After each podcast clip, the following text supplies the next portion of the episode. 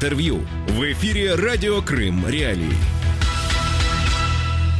Тема нашей программы сегодня – смена флага. Крымчане разочарованные аннексией. Почему журналист спустя пять лет резко поменял свое мнение по поводу аннексии Крыма? Сколько жителей полуострова готовы открыто выступать за возвращение Крыма под контроль Украины? Кто больше всех оказался разочарован в российской политике спустя пять лет фактического управления полуостровом из Москвы? И что грозит крымчанам, не согласным с российской позицией по Крыму? С вами Катерина Некреча. Здравствуйте. Тема дня. Сегодня э, гость нашей студии, хотела бы я сказать, да, но мы э, будем общаться по телефонной связи с человеком, э, журналистом из Крыма, который пять лет тому назад поддержал, в общем-то, российскую аннексию полуострова.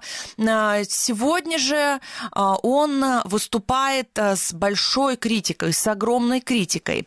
Почему спустя пять лет он изменил свою позицию, мы будем спрашивать у него лично лично. Евгений Говоронский, э, крымский журналист э, из Ялты, э, сегодня с нами на телефонной связи. Евгений, приветствую вас. Доброе утро.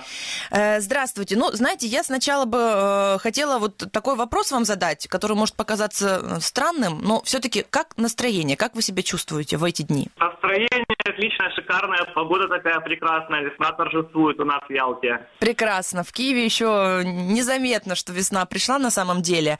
А, несмотря на то, какой информационный поток сейчас вокруг вас э, происходит, вы э, чувствуете себя отлично в настроении, э, в хорошем, правильно я понимаю?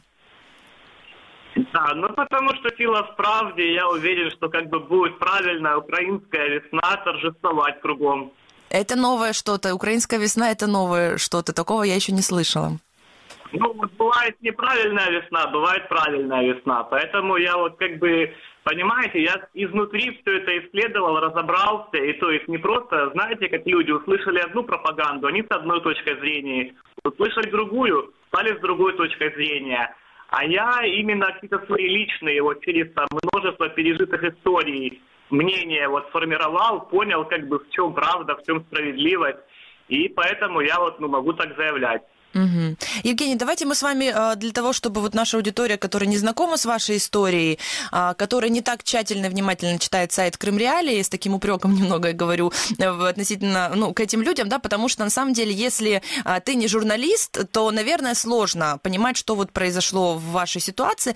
Я напомню, что вы-то не из Крыма, вы родились в Донецке, учились на журфаке а, в местном вузе и ну, занимались журналистской деятельностью по профессии. В Ялте вы Э, живете несколько лет, и э, я так понимаю, что в Ялту вы приехали еще до российской аннексии Крыма. Да, у меня была мечта жить в Ялте с самого детства. Я как бы ну, очень к, к этому шел, у меня многое не получалось. Я даже помню, что когда меня выбрали лучшим журналистом Донецкой области 2012 года, я вот эту награду, у меня первая мысль была, ну может вот эта вот награда, я как бы в Донецке-то людям уже помог, я получил этот приз за доступность, да, за то, что помогал инвалидам, чтобы этот приз помог мне переехать на ПМЖ в Ялту. То есть это такая вот детская, чистая искренняя любовь к Ялте. Вот главный такой какой-то мой посыл, посыл моя мотивация. Угу. Ну, у вас это получилось сделать? Но уже, да. уже, уже когда? Расскажите, как это происходило, почему вы именно вот переехали, э, как, как это получилось, да? Ваша мечта детства, она осуществилась? Да, я в тринадцатом году, я как бы, ну вот, сидел в Донецке, знаете, занимался, работал, то есть работа и все было, и как бы доход был, ну, достаточно, ну, ну приличный, можно было как-то жить по тем временам. Ну, как-то я понял, что, ну, вообще жизнь не приносит никакого удовольствия, если не жить в Ялте. И я в один момент собрал маленькую сумочку, ну, с вещами, уехал в Ялту и стал там пробовать найти. Тем более у нас была идея, я с ребятами общался, которые хотели построить монорельс кольцевой Симферополь, Алушта, Ялта, Севастополь, Симферополь. И я думал, что сотрудничество в этом проекте ну, позволит мне как-то себе зарабатывать, да, на жизнь в Ялте, и что он будет развиваться. Но потом начались все вот эти вот события, и я, если честно, я там несколько месяцев голодал, очень серьезно голодал и чудом выжил. Ну, мечту свою не предал, остался в Ялте, а потом начались все эти события. Тем временам, если честно, ну, у меня как бы все мысли были заняты о природе, о красоте, о том, что как здорово, что есть такие уголки, как Ялта. Поэтому я многих нюансов не знал. Когда началось все это движение под названием так называемая Крымская весна, люди все вокруг радовались, ну, не все, как бы, ну, часть, да, говорили, что вот это что-то будет к лучшему. Но я смотрю, как бы, ну, люди реально некоторые есть, и я думаю, ну, хорошо, буду им помогать. При этом, конечно, были и странные моменты. То есть тут в Ялте в 2014 году были митинги, там люди за сохранение Украины были. Но таких людей приезжали байкеры на мотоциклах, прям по набережной на своих мотоциклах ездили. И разгоняли таких людей, били. И мне это показалось странным. Также я видел, как в санаториях на территории Ялты. И, ну, как бы стоят, сидят, куча странных людей в форме с автоматами, в балаклавах. Я думаю, что такое происходит, как бы, да? Но честно вам скажу, я тогда был ну, настолько романтичный юноша, что я даже, ну, я только вот сейчас понял, что на самом деле происходило. Реально, через пять лет, только вы, видя вот то, как про украинским митингам мешают э, в Ялте, только вот спустя пять лет вам понадобилось для того, чтобы понять, что к чему? Ну, я что к чему, я понял, если честно, уже пару лет назад. То есть я понял, что вся система государственной власти в России, она как бы ущербная и античеловечная. Что, ну, какой-то эксперимент над, над людьми нездоровый ставится. Но я прям так как бы широко не думал, тем более я вам так скажу. Россию можно рассматривать как некую ментальную тюрьму. Тут же как бы, ну, постоянно людям такую жесткую тупую пропаганду с телевизора в головы вливают. А когда ты находишься среди таких людей, ну все же так, так или иначе связаны энергоинформационным полем. И это все подавляет, оно, ну, как бы тоже мешает правильно понимать, что происходит на самом деле вокруг. И я даже вот стал замечать, что вот с точки зрения вот творчества, да, какого-то вдохновения, ну вот сложно вот именно вот в российском информационном поле. Когда я куда-то здесь там, в горы уходил, там, вечером сидел на море, мне кажется, такое легкое, приятное ну, вот, настроение, самоощущение было. И вот потом, сопоставив все факты, провел, ну, скажем так, ну, даже, может быть, жизнь так меня поставила, что я это исследование провел. Я понял, что на самом деле происходит, я понял, что нас очень как бы жестоко, цинично обманывали, что за то время, пока мы тут жили под своеобразным железным занавесом, в Украине произошло очень много позитивных преобразований, много реформ, что сама нынешняя модель Украины, она гораздо более адекватная реальности, это здоровая модель, это выход для общества, да, которое хочет гармонично жить. И я вот последние, ну вот дни 10, я вот читаю в основном там украинские сайты, там украинских блогеров, да, ну чтобы восстановить ту повестку, которая был лишен 5 лет. И я вот честно вот от, от украинского ментала, да, от того, как люди живут, как они думают, куда они идут, я, я чувствую какой-то свежий воздух, приятную энергетику, да. А когда открываешь вот российское пропагандистское поле, ну просто ощущаешь, ну, извините за выражение, ну какую-то трупную энергетику от всей этой российской пропаганды.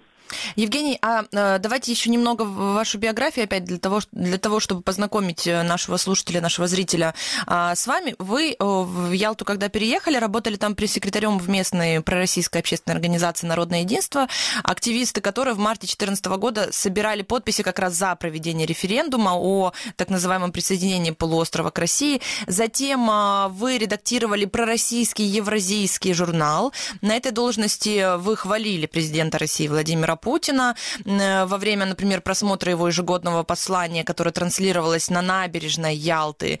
А, потом некоторое время были корреспондентом крымской редакции российского издания «Комсомольская правда». А после увольнения стали э, оттуда стали сотрудничать с севастопольским изданием «Примечания», которое называют оппозиционным за критику местной власти. А, вы являетесь журналистом, да, и э, вы, конечно же, знаете, что такое информация, что такое разные СМИ. И вот если бы вы были не журналистом, да, там, обычным потребителем информации, я бы еще, может быть, как-то проще отнеслась э, к такой вашей риторике, что вот пять лет вы ничего не замечали, а потом раз, и вы начали вот читать украинские медиа и начали прозревать. А ну, вы как журналист же понимаете, что есть разные площадки информационные. Явно, что вы об этих площадках, в принципе, за время своей работы на полуострове также слышали. То есть за эти все пять лет вы читали какие-то другие СМИ, э, кроме тех, на которых вы работали, или кроме тех, которые поддерживали аннексию полуострова? Да, я читал разные СМИ. Ну, я вам хочу сказать, что я как бы и журналист, ну, я вот прям так не живу журналистикой. Я больше живу Ялтой, то есть я просто хочу, чтобы это уникальное место, красивейшее, сохранилось. И, скажем так, журналистика для меня, ну, не дело всей моей жизни, а инструмент, при помощи которым я вот пытаюсь отбивать атаки на, на любимый город. Вот, то есть у меня, ну, такое вот, ну, мировоззрение, тем более, опять же, вот я вам серьезно говорю, вот та вот ментальная тюрьма в России, которая существует, она действительно помогает, фу, не, не помогает, она очень сильно мешает воспринимать правду, она людей зомбирует. То есть даже я, как сильная личность, даже я вот как бы, ну, только спустя какое-то время все-таки смог с нее выбраться и смог понимать, что на самом деле происходит. И еще хотел сказать про евразийский журнал. По евразийскому журналу, ну, в принципе, можно понять, что такое все российское информационное поле и вся ее экономическая модель. То есть я как бы в этом евразийском журнале сотрудничал, я полностью сам, как редактор там, и как изготовитель макета, и как журналист, сделал целый номер, подбирал фотографии, тексты, общался с людьми, и мне за это вообще ничего не заплатили, кормили обещаниями, ну дали там, там ну тысяч пять, наверное, за несколько месяцев всего, ну чтобы я там какой-то бумаги купил, чтобы я мог съездить на интервью, вот как бы и весь евразийский журнал. То есть он как бы такой получил, ну, в, итоге является фейковым. И mm. я так вот сопоставил, ну, в принципе, вся российская евразийская политика, она тоже как бы является фейковая, она направлена на то, чтобы использовать людей и завладеть их ресурсами, не предложив ничего взамен, такая паразитическая. Mm-hmm. Евгений, ну, э, как я уже сказала, может быть, кто к нам сейчас присоединяется, я напомню, что радио Крым Реалии можно слушать на 105,9 FM, также вот страницы э, в YouTube и в Фейсбуке Крым Реалии э, ведут видеотрансляции наших эфиров. С нами на связи Евгений Гайворонский, журналист из Крыма, из Ялты, если быть поконкретнее. Евгений вот сам из Донецка, его мечта детства переехать была в Ялту. Он это сделал, а потом случилась российская аннексия, и он ее поддержал. У меня к вам вопрос. Вы же гражданин Украины, то есть если вы жили в Донецке, значит, вы гражданин Украины, вы не из соседней России приехали. То есть вот этот вот момент, когда вы с украинским паспортом, э, с трезубцем на паспорте э, встречаете крымскую весну на полуострове в 2014 году, как-то э, закрадывалась нить сомнения, да, или мысль о том, что э, эти там зеленые человечки, вот эти вот люди, которые мешают проводить проукраинские митинги э, за Крым, а это все как-то, ну, странно выглядит. Это вас не смущало? Ну, то есть вот просто, просто скажите, как есть, да, потому что интересно, я вам задаю эти вопросы, чтобы, чтобы действительно понять, чтобы у нас с вами разговор получился откровенным, и а, чтобы я, наша аудитория, мы действительно разобрались в ваших мыслях, скажем так. Да, я вам скажу честно. Ну, дело в том, что Донецк тоже такое весьма специфическое место с таким особым менталитетом. Меня вот в детстве, да, в детстве человек особенно восприимчив к происходящему, да, впитывает это. Меня учили, что крушение Советского Союза это там, ну, вообще катастрофическая просто трагедия, что все люди жили хорошо, а сейчас стали жить плохо. Я, допустим, там видел там, ну, трудовые там, книжки старые моей бабушки и видел, что у нее по советским меркам была зарплата там очень даже серьезная. Бабушка у меня 59 лет журналистики проработала, у нее золотое перо Украины есть, или 1100 или 2007 года, ну вообще за вклад в профессию. И как бы, ну вот, близкие люди, да, круг общения, ну понятно, что для ребенка являются авторитетом. И если вот вам сказать совсем честно и откровенно, вот те вот события 2014 года, мне даже была такая мысль, что может быть это вот тот вот Советский Союз, как меня вот учили, что вот он хороший, правильный для людей, что он так восстанавливается, что вслед за Крымом и Россия, и Украина как бы присоединится, и что вот и во всей материковой Украине тоже люди станут жить лучше, потому что, ну, я как бы никогда вот не был в таких вот, ну, каких-то уродских рамках, когда людей с другим мнением закидывать. Я мог выразить какую-то претензию, ну, что-то неправильно, что навязывает что-то неправильное, что вот как бы та позиция, которую я сейчас поддерживаю, она правильнее. Но такой остервенелой ненависти у меня никогда не было.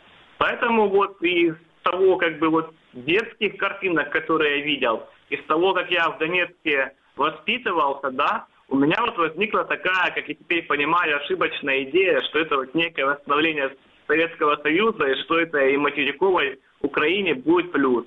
Угу. Только ну, вот сейчас все это поставить, изучив, я понимаю, что я как бы так вот жестоко заблуждался. Угу.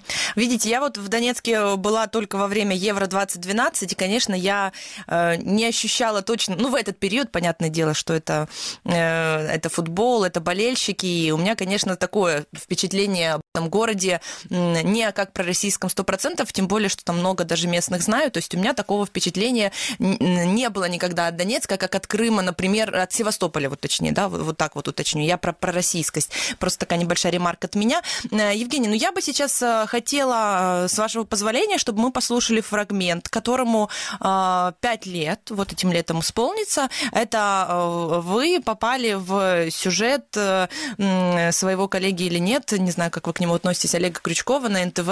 Это был День России, по-моему, вот концерт, площадь, и вы сказали следующее. ощутил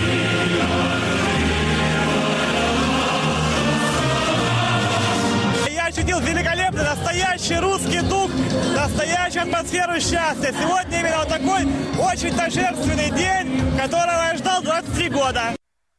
Русский дух вы ощутили, тогда вы сказали, то есть по вам, э, по вашему голосу, ну, явно видно, что вы, конечно, в эйфории серьезнейшей.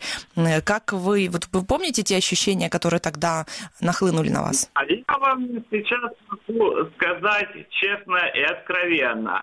Ну, во-первых, эту фразу я сказал, потому что я хотел, ну, почему-то мне захотелось, чтобы меня показали по телевизору.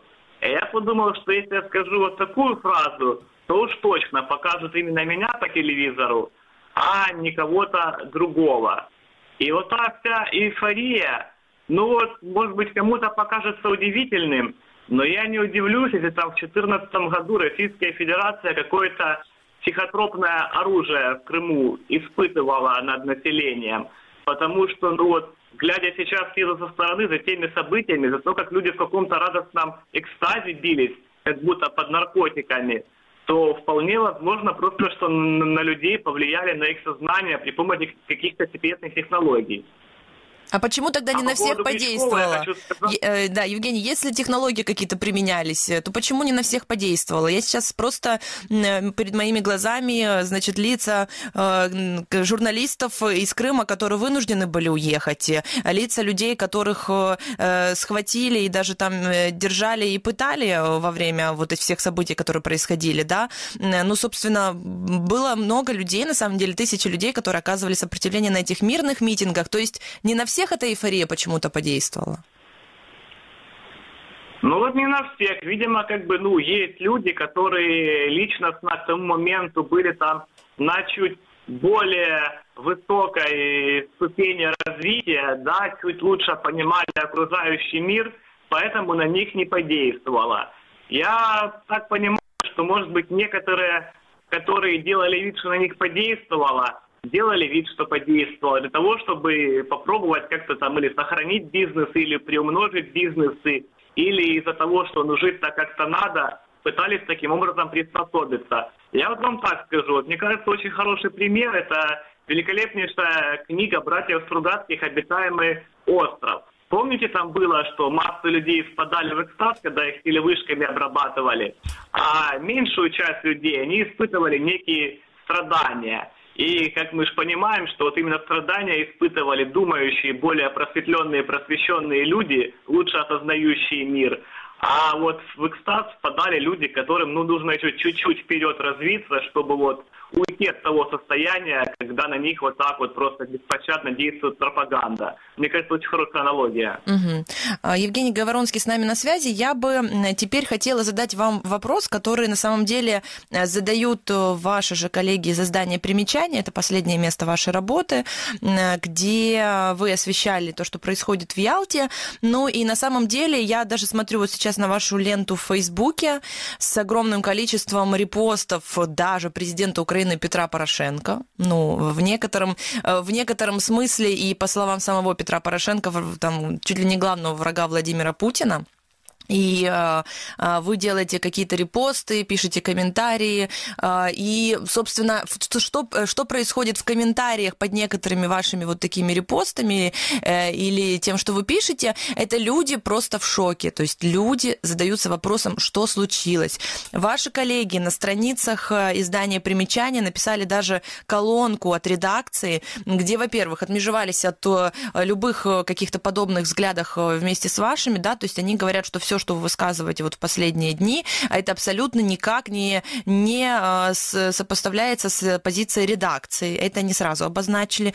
А, в то же время на страницах примечания они пишут, что пытались связаться с вами и даже не уверены, что все, что происходит в Фейсбуке от вашего имени, это делаете вы. Это же вам пишут, кстати говоря, и в комментариях, а, что там, Евгений, напиши видео, что это ты говоришь, скажи это, потому что мы не верим, что эти буквы написаны тобою.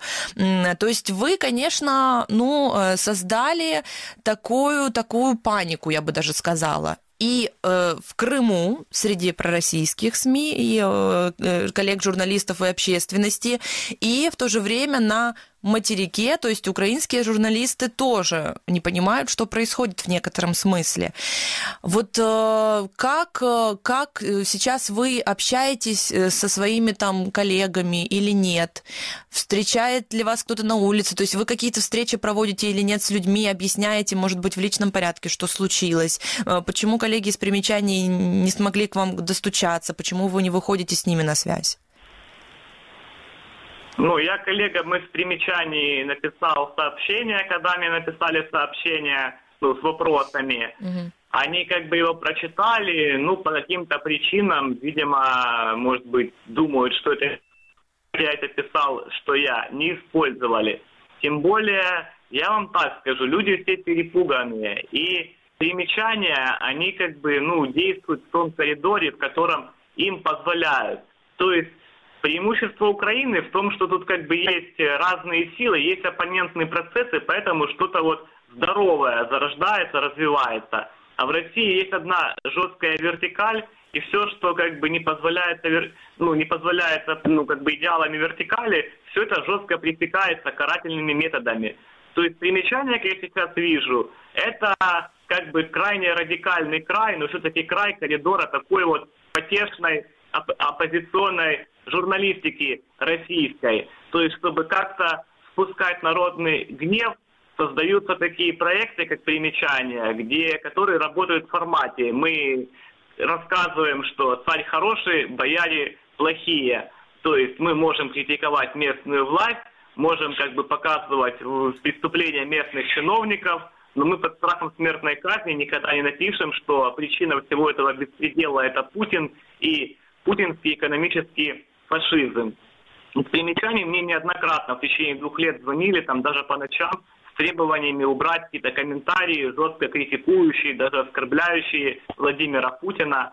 Паники звонили, что из-за тебя вот к нам придут из ФСБ, из-за тебя нас заберут ФСБ и прочее. То есть, ну, это ну, некая ну, либо трусость, либо желание вызывать. Знаете, я бы не хотел этих людей критиковать, потому что действительно сильные специалисты, они действительно многое делали ну, для, для Крыма. Интервью в эфире «Радио Крым. Реалии».